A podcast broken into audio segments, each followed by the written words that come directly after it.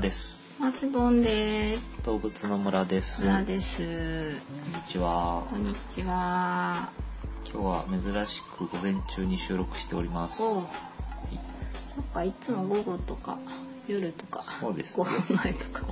ご飯前で卵の殻を剥いているとかいう時が多い気がしますけど。猫のご飯の前とかね。そうね。はい。はい。ちょっと、より寝起きに近い感じ。そうです。より体温の低い感じでお送りしているという。体温っていうか寒いね。寒いですね。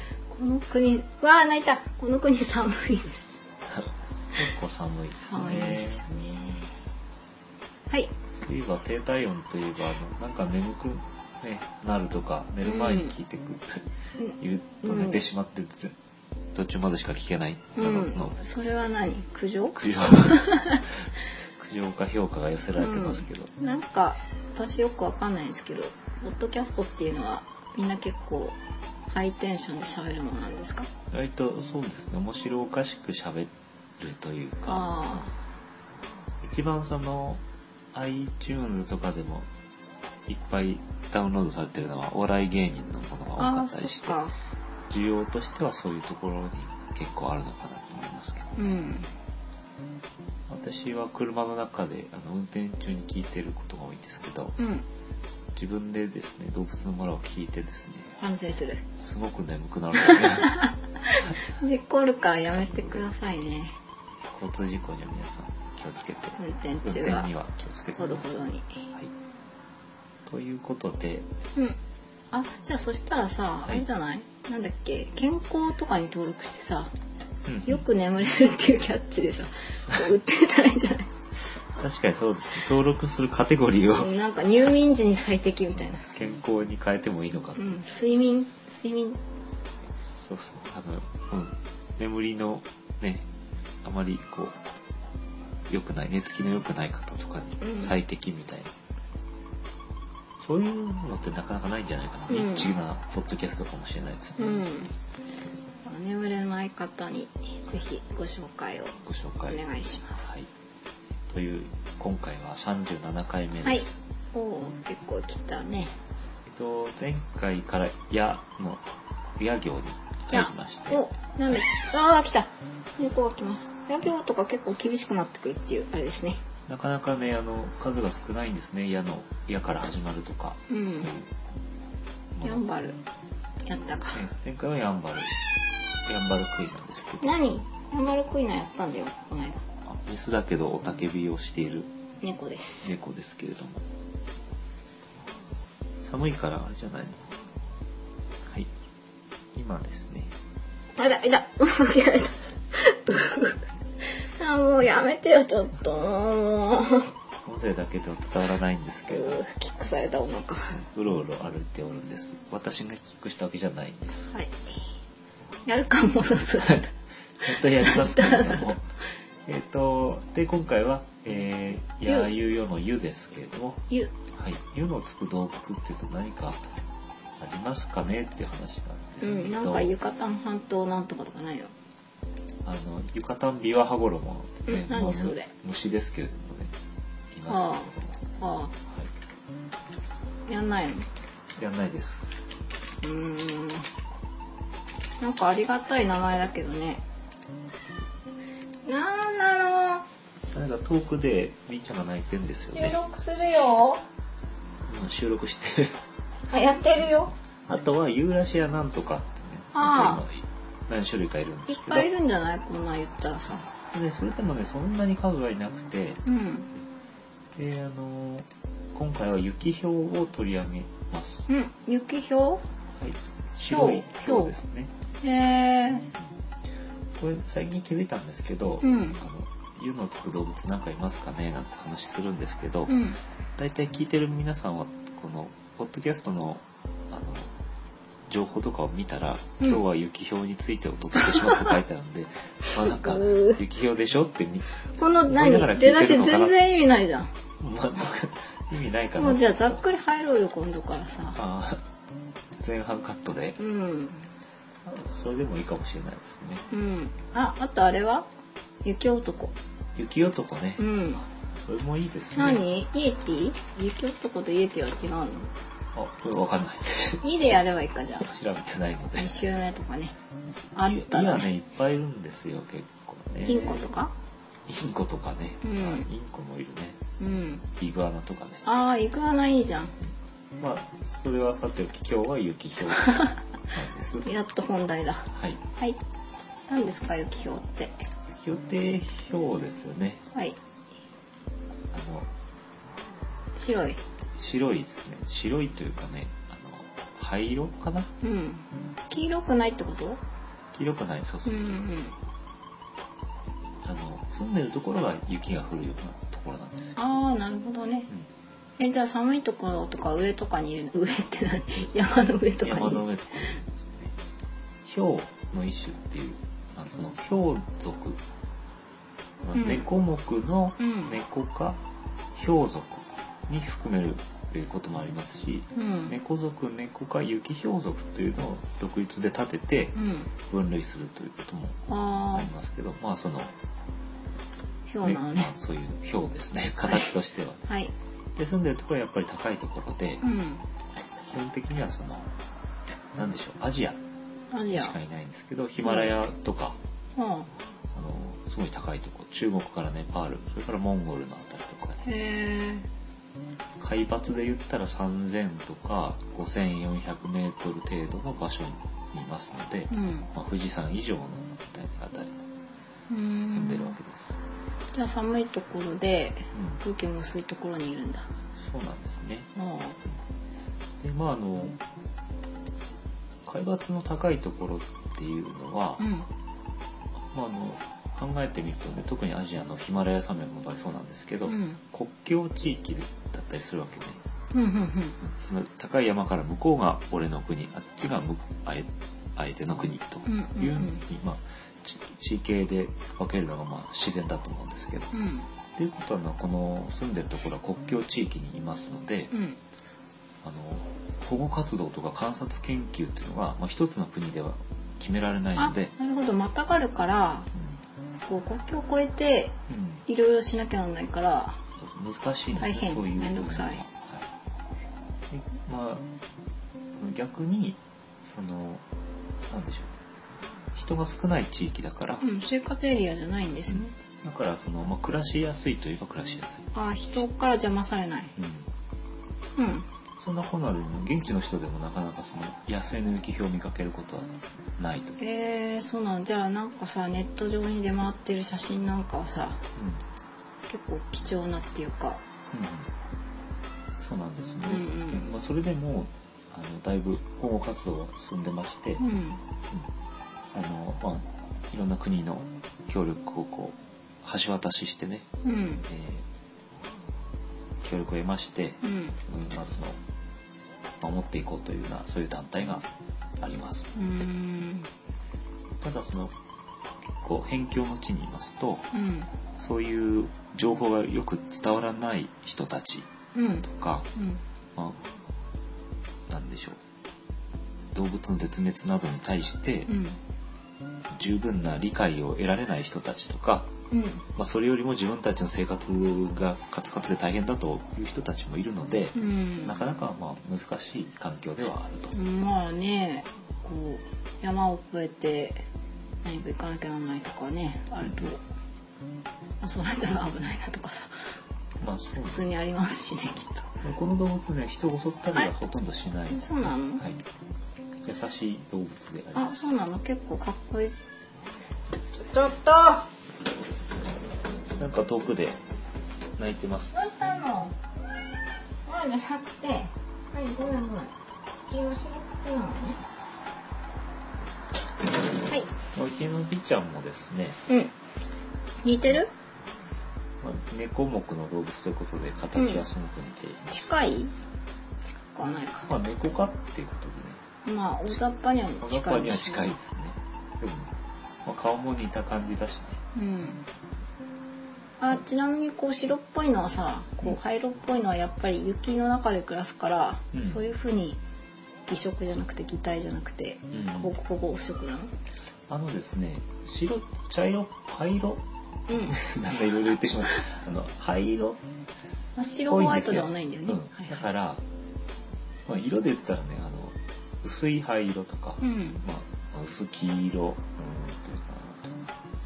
な、単、単灰色とか、っうんていうふうに言われますけど、うん雪に溶け込むような色をしてるんじゃなくて、うん岩肌に溶け込んで見えなくなるような色をしてる。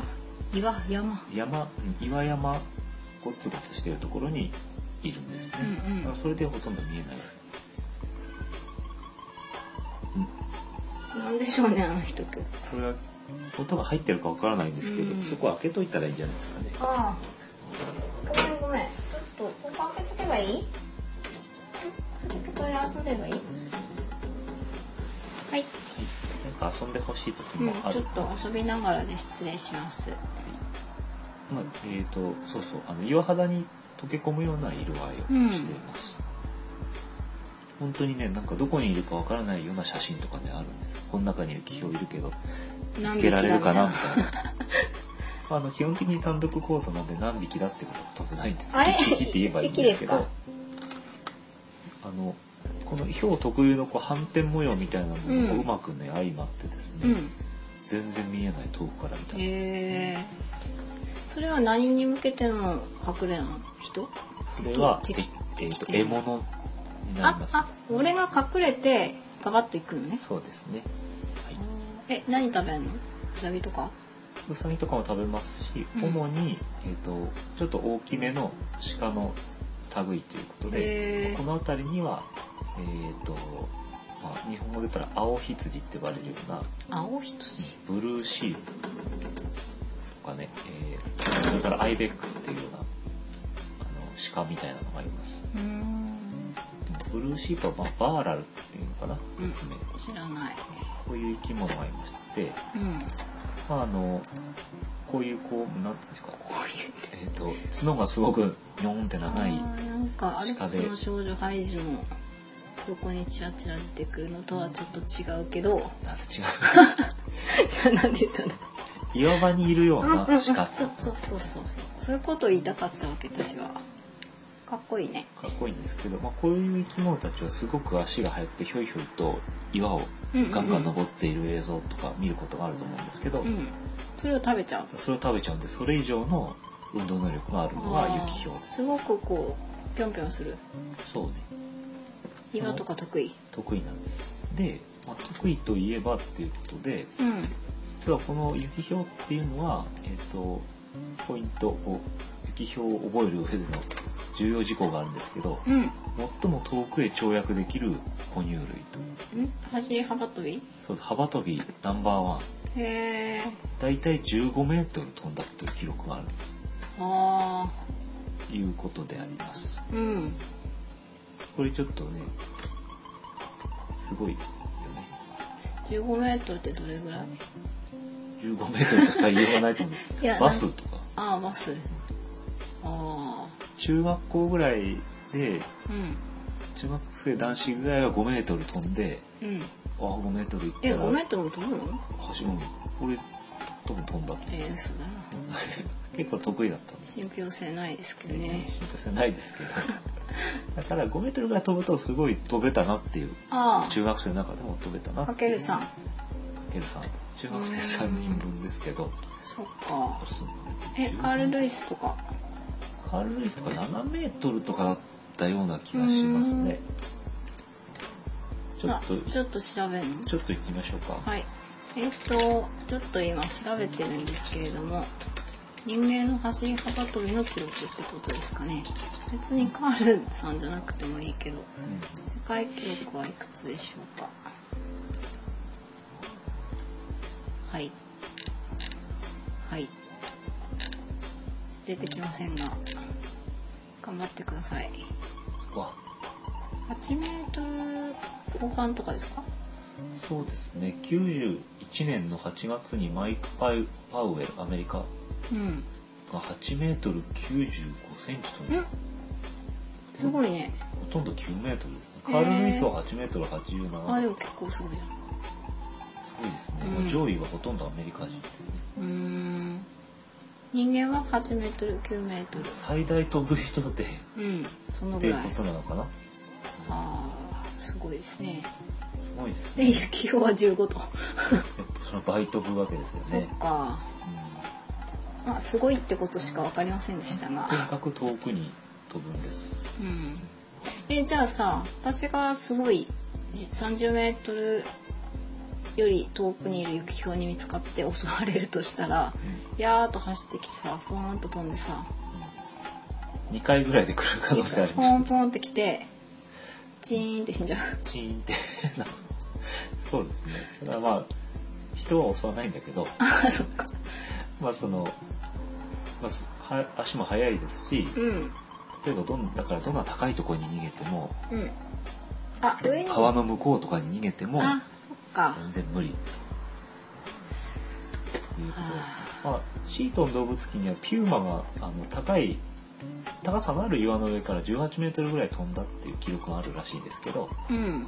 まあ、その、まあ、高さとね、うん。えーなんだろう。真横はちょっと違う。前からちょっと違うんですけど、うん。まあ、どっちが飛んだかっていうのはあれですけど今のところその雪氷っていうのが一番遠くに飛ぶ生き物だとうんうん。いうふうに考えられております。猫科ってなんかこういうところがすごくかっこいいよね。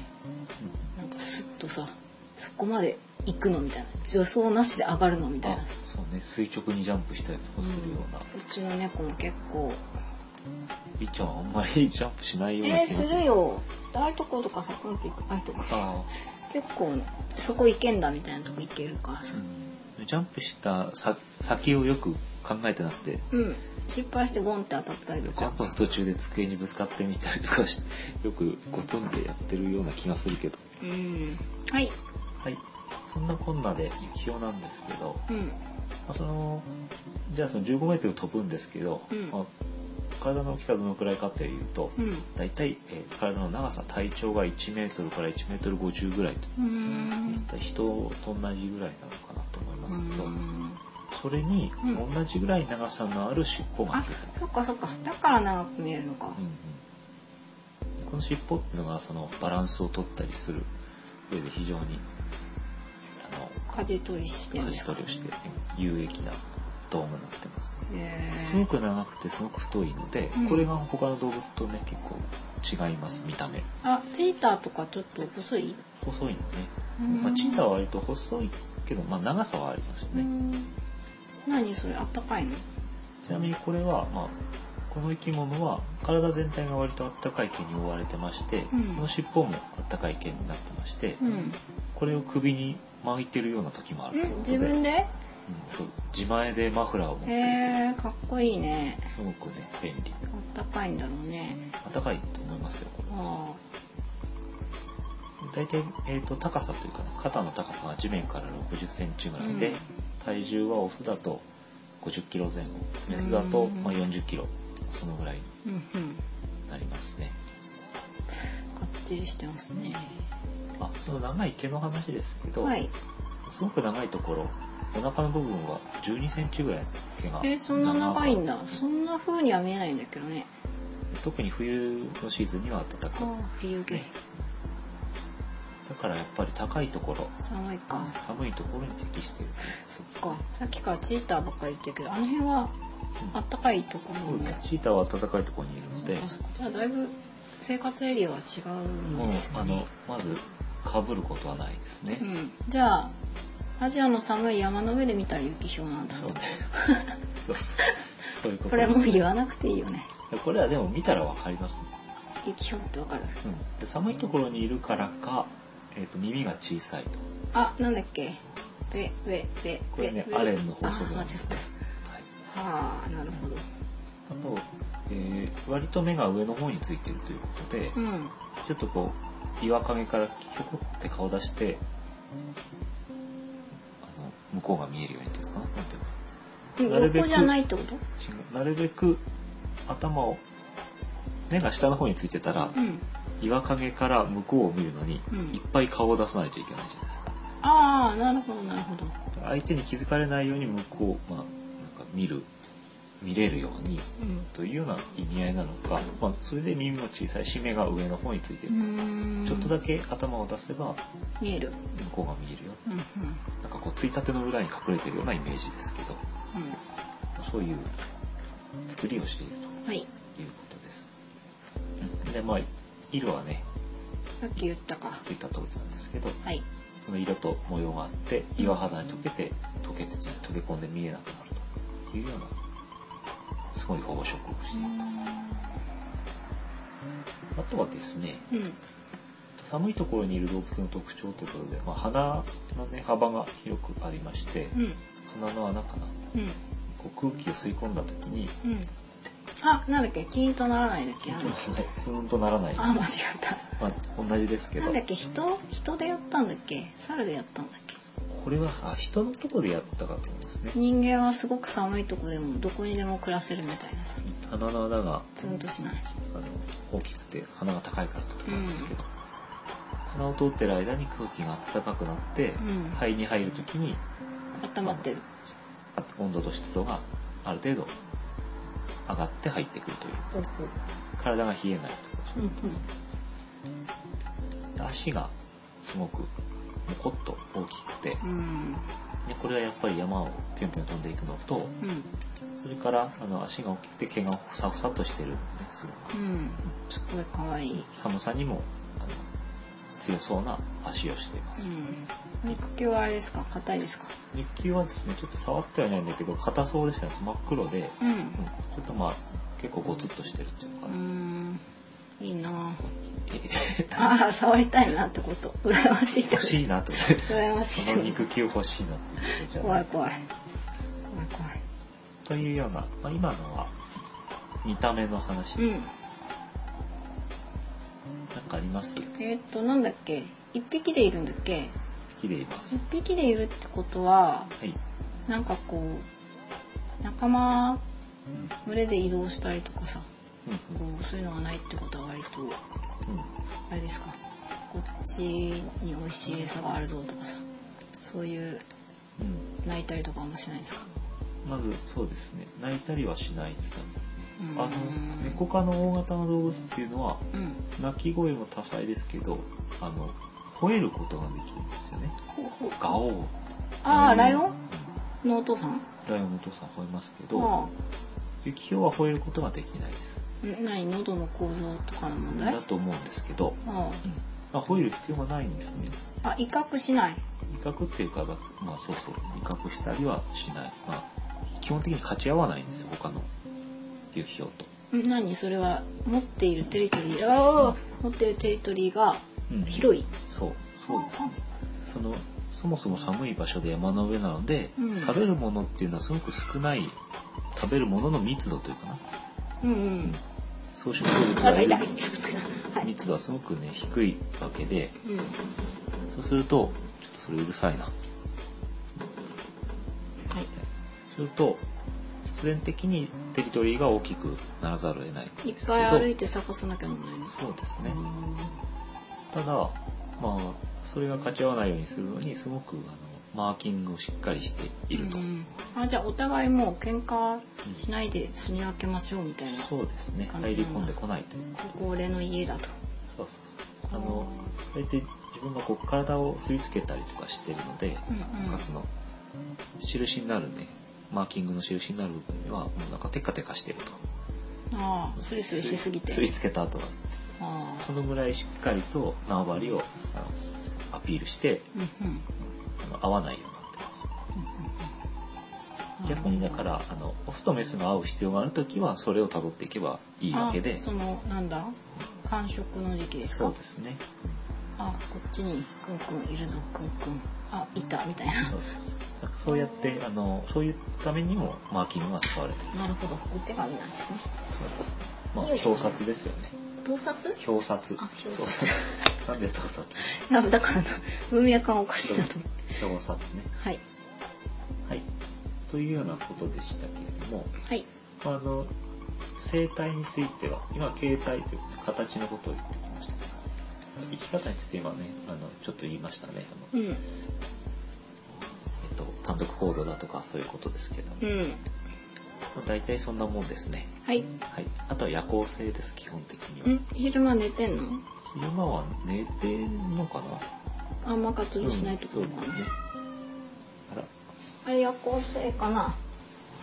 基本的には夜行性なのかもしれないけど。昼間寝てますよね、ビービーちゃんはう割と。うんん。あ、でも今起きてますよね。人がいるときは起きてます。うん。気使ってんのかね。そうね、夜行性で昼間は寝てますけど、うん。あの、なんか、わし、ね、ヒゲワシなんていうのがいますけど、わしが作った古い巣とかで休んでる時があるうん、。何？なんか可愛いね。人んちで。なんでか仮暮らしの雪ひょっていい。言わなきゃ。ひょっていい。う気を取り直していいはい。って言いますておりますけど、うん、可愛いと。可愛いということですけど、そういう話でした。うん。あの、あとは性格は基本的に人間を襲わないって言いましたけど、うんわりかし優しいタイプなんですが、うん。人に対しては全く攻撃的でなくて、うん。まあ、それこそあんまり人との交わりが少ないからなんですけど、うん。人間が逆だ、えー人間を襲ったっていう例はね、今まで報告されたことはないそうです。うん。なるほ。例えば食べるのを邪魔された時でも、うん怒るんじゃなくて、うん。逃げていくとうん。いうことで、まあ、攻撃的になるのは自分のその命の危機がある時か、うん。まあ、子供がピンチな時なるほど。結構、いざって時じゃないと、襲ってこないと思われ、思われる。思われます。はい。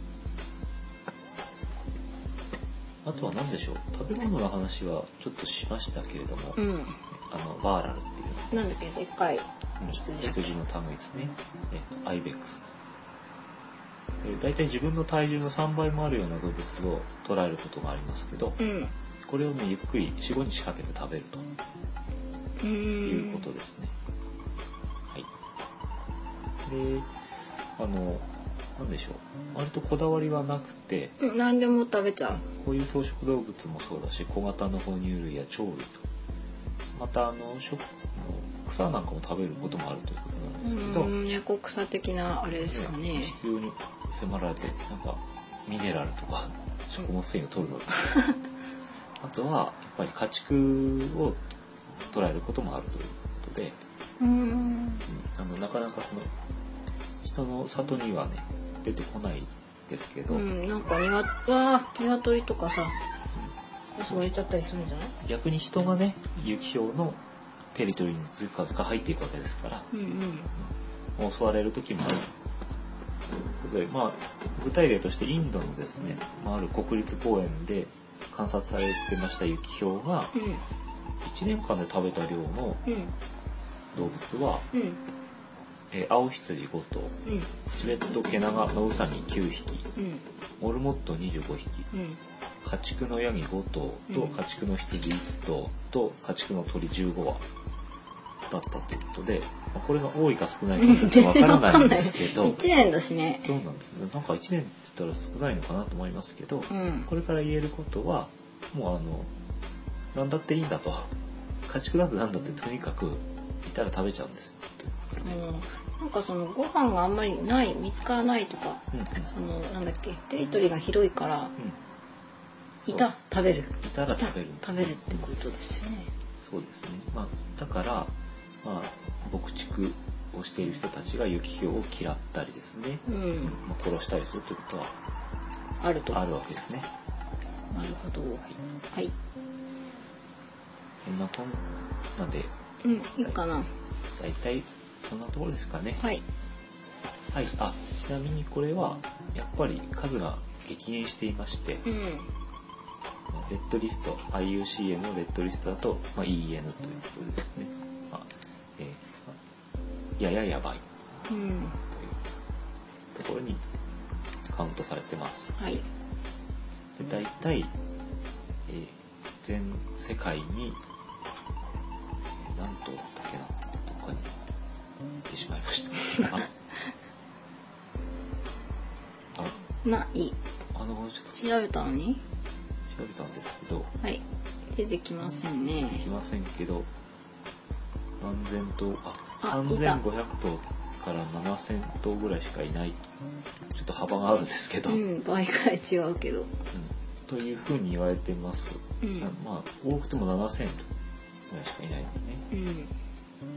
で、まあ、大体がその半数以上が中国うんうん。で残り、まあ、次に置いとくはモンゴルということなんけど、うん。それ以外には、えー動物園でですね600から700匹ぐらいは飼育されてるとああ、じゃあ動物園で結構見られるんですね。結構見られます。はい。日本では、えー寒いところということで札幌の丸山動物園とか、えー旭山動物お園、うおうここ行きたいんですけどねあ。と多摩動物園なんかにもいますあそれでね、あのー繁殖が成功してましてあ、うん。日本では丸山動物園があの初めてなんですけど、えー。赤ちゃんじゃ見れるのかな？赤ちゃん見れますね。はい。一番早かったのは87年に繁殖成功ということなんですけどうん。去年も確か生まれてましてえー、じゃあどこよ？名前の募集とかしていましたけどまあ。それが多分この旭山動物園と多摩動物園の方に、うん。まあ、2匹生まれたのが行ったんじゃなかったかなと思うんですけど、まあ、1年経つと結構大きいですからね、うん。なんで激減してるのかっていうことですけど、うん。まあ、なんかもうお察しはつくと思うんですけれどもそのまあ住んでるところに農地というか、うん。うんあの牧草地ができちゃってうん。自分の住むところがなくなったとかあじゃあなんか国境沿いだとか山の上だとか比較的大丈夫だったけど、それでも圧迫されて。はいるどんどん出てきたと。それでまあ活動範囲が狭くなったっていうのと、うん。まあ、自分の活動範囲が分断されちゃってああそこ通れなくなっちゃったあっち側のね自分のエリアの半分向こうに行けなくなったとかですね、うんうんうん。そういうことで、まあ、取る餌が減ってるということとあまあ同じようにその、ね、家畜をこれ食べちゃうと、うん。牧畜民の人にあ嫌われるなんか撃たれたりしちゃううん。また密漁。熱量えやっぱり毛がかっこいいからあれですか？そうなんですね。これやっぱり毛皮がすごくあったかいということでうん。珍重されて高く取引されてるということで。それからなんか骨が薬用になると信じられてる。また。そういうのやめてこれあの中国は多いですね。こういう虎とかもね骨が薬用になると、えまあ効果は定かではないですが、うん。そういうふうに考えられているということで。ーうんうん。というようなところでしょうか、はい。うん。あとは保護に関してね、まあうん。やっぱり地元の人で、まあ、あまりよく理解が得られてないということもあるということでありました、うんこれはでもすごく保護する団体はいいしっかりしてましてですね、うん。うん頑張って守ってくれてる。頑張って守ってくれてるところがあります。おおはい。なんだっけな。忘れました。なんとかトラストなんですけど。なんとかトラスト。っはい。ていう団体が頑張ってくれてる。はい。なんか国際的な。なんか今日あっちゃこっちゃダメだね。結構あれですね。うん。スノーレオパルドトラストですねスノーレオパルドっていうのは雪氷ですか？そうですねヒョウがレオパルドレパードうんこれは日本の日本語で日本訳されたホームページもあるのでうんあじゃあ見られるんだねいろいろね見てみると面白いと思います。はいはい。というようなところであります。はいいはい。あとは何かありますでしょうか？や特に思い出とかはないですね。ないですね。はい。実際見たこともないような気がします、ね。ない気がするなうん。はい。はい。なんかないですかトピックは。トピックをじゃあ一つ紹介して終わりにします。けれども、あのいいニュースがありましてですね、はい。2年ほど前の話なんですけど2008年の11月にですね。うん。のニュースなんで最すけど。近だね。あのモンゴルといったらいいか中国といったらいいかあの新疆ウイグル自治区ですね。うん。あそこの、えー遊牧民のですねうん。ジャンさん。うん。張さん春。春って張本さんの春ですけど。ジャンさんっていう人が、はい。草原で2匹の子猫をね拾いましてうん。飼ってたらですねうん。すごく大きくなったよっていう。うん大体あれだね。ももうすでにう もうオチがねもうもうオチが分かってるんですけど実は雪豹でしたっていう話あで。あこれなんか覚えてるかも。ミクシーニュースミクシーの横っちょにちらちら出てくるニュースで見たかもね。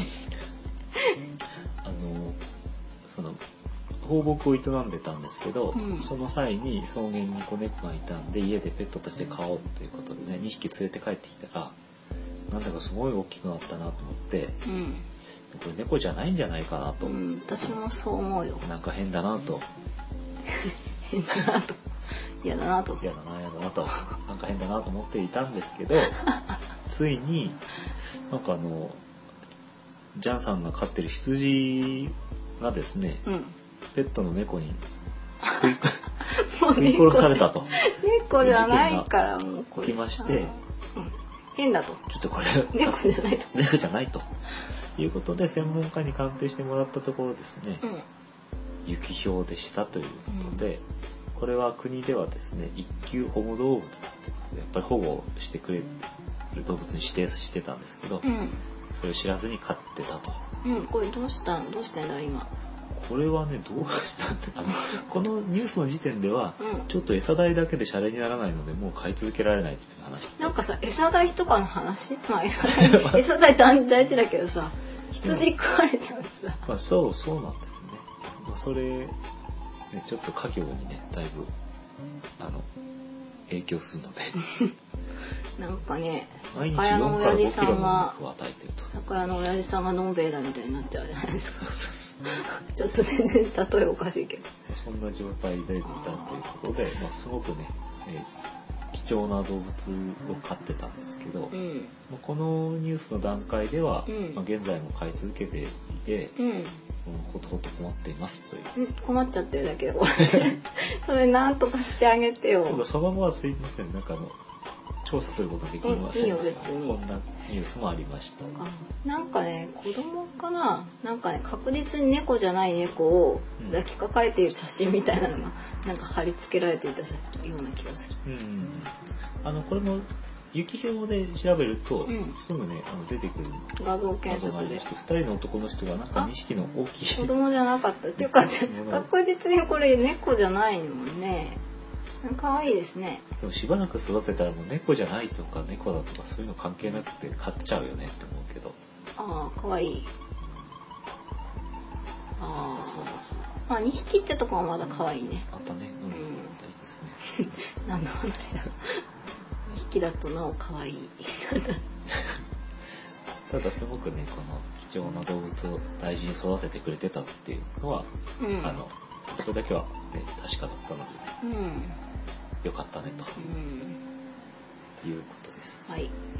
餌代なんとかしてもらえたらいいだろうねね、そう。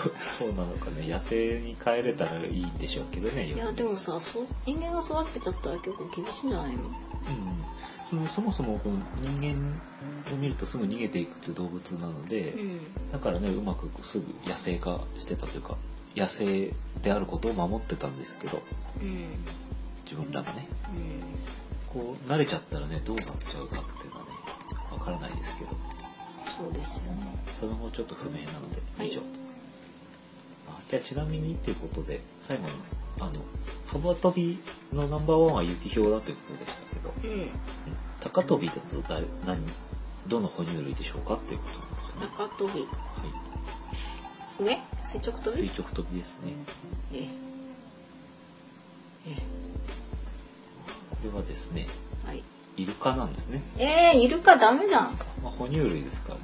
えだってさえあのもういいですか？じょ女装とかどうまああの地面から飛ぶことができないので、うんイルカをさ陸に置いてさビチって6メートル上がんないじゃんそう上がんないです。あずるいよそれ。そのまあシチュエーションになんかあの差異があるんですけど、まあそれ以外で言えばあのクリップスプリンガーとか呼ばれてるようなものがいて、うん。スプリンガこれはあの鹿みたいな羚羊の一種ですね。ーうんこれが6メートル飛びます。へえあ、イルカも6メートル飛びます。あはい水の中だったら当然イルカですけど、うん陸上だったらそのスプリンガーですね。クリップ、クリップ、クリップスプリー。うんなんか動きが機敏そうな名前ですねあの、大きなキビあのインパラみたいな形の生き物です。ちなみに幅跳びは、うんあの雪氷がだいたい15メートルが最高記録で、次に、まあ、インパラが12メートルぐらい飛ぶという。じゃあなんか鹿うん鹿系は結構あれですねジャンプとか脚力がいいですねそうですね。結構頑張るねはい。そんな話がありましたので、うん豆知識でした。うんはい。確かにイルカはなんかおかしいね。まああのその運動能力の高さは非常に買っているんですけど私確かな 何目線 なんか上から目線ですけど。に。ちなみに一番遠くまで飛べるうん。うん。哺乳類ってうん。なんだろうと思ったんですけど、例うん。えばモオンガとか、ムササビとかどうなったとか、うんだって飛行しちゃってるじゃん。って思ったらコウモリかなって思っと思ったって。何自分で勝手に決めてんの？あの、調べてないんですけど、うん。あ何鳥以外ってこと？いや哺乳類のことを、あうんうん。うん。と思いました。それなんか言う必要ないでしょ？言ってみました。はい。誰かがなんか調べてくれたらいいなと思った。んですこのなんかあの、一番高く飛ぶのは何だとかっていうのを調べるのってすごい難しいな。うんみんな一斉のじゃないもんねいや、まあそうだし、うんあの、こう文献を当たるのも難しいし、Google とかで調べるのも、ああどっかに表になってるわけじゃないでしょそうそう。どう、なん、なんていうキーワードを入れていいかわからない。うんうんうん高飛びって書いて、うんナンバーワンとかが絶対おかしいし。運動能力で何か比べるそういうのはないんですかね百科事典なんかでね何かあるかもしれないです。私なんか、この、ポッドキャストをやるのにあたって、うん。収集した資料の中で、うん。そういうジャンプがなかったんです。何でもナンバーワンに？最高速度とか、あ睡眠時間の一覧とか、あうん。妊娠期間の一覧とかね、うんあと、毒がある毒ヘビランキングとか、そういうのが見つかったんですけど、うん。そのジャンプのが一番とか、そういうのが調べられなかったなと。あとあれないの？すごくどこまでも掘る。掘る？うん。道路工事ナンバーワンみたいな。あの地下の中どこまで誰が財布家で暮らしてるかとあかー。なんかこう縦に掘ってたら誰が一番掘れるのかとか。あ、なるほど、なるほあ知りたくない？ど。いや、それ面白いですね。はあはあ ってなた高跳びを調べたときに、うんまあなんか、文句を言うわけじゃないんですけど、うん一あの教えて教えてグーグーみたいな、ああいう質問サイトに、うん一番高と高く飛べる生き物は何ですかと。うんで大概出てくるのが飲みですって。それそれなんか割合の問題でしょ？比べてってそうじゃなくてってすしかもなんか哺乳類じゃないし。え何？俺の質問に合致してないけどあ僕が質問したわけじゃないんですけど、うんなんかそういうその答えもう聞き飽きたって。何し調べても飲みですって出てくるんで、うん。ちょっと嫌だなと思った。そういうなんかトンチみたいなのはもうやめてって。ああ違うと。リアルのリアルの尺で知りたいと。そう。だからだからつまりなかなか調べそういう資料がないんでしょうね、うん。みんなが飲みだっていうことは。と思います。誰が深くまで掘れるんでしょうか。深くまで掘れることについてちょっと調べてみようかと思いますけどね。ああ道路工事ナンバーワン道路じゃないって話。どうじゃないけど大体でも深く掘る生き物って言うとなんかね結構絞られてくるモグラような気がするけどね。うモグラは前回前々回やりましたけん、ど。15センチぐらいしか。割と浅かったっていうねことではありますけど。何か情報がお持ちの方がいらっしゃいましたら教えてください。はい。はい。人に頼ってみました。はい。はい。ということで今回も長くなりましたけれども。あはい。だってさ、ため息つくのやめてください。あちょっと疲れたなと思って。はい。さんももテレフォン結構疲れ眠りに疲れましたでしょうか？今夜も。これ今夜も安らかな。もう寝ていることかと思いますけれど。も聞いてないと思いますけどということでじゃあ終わりにいたしまおやすすみなさい。おやすみなさい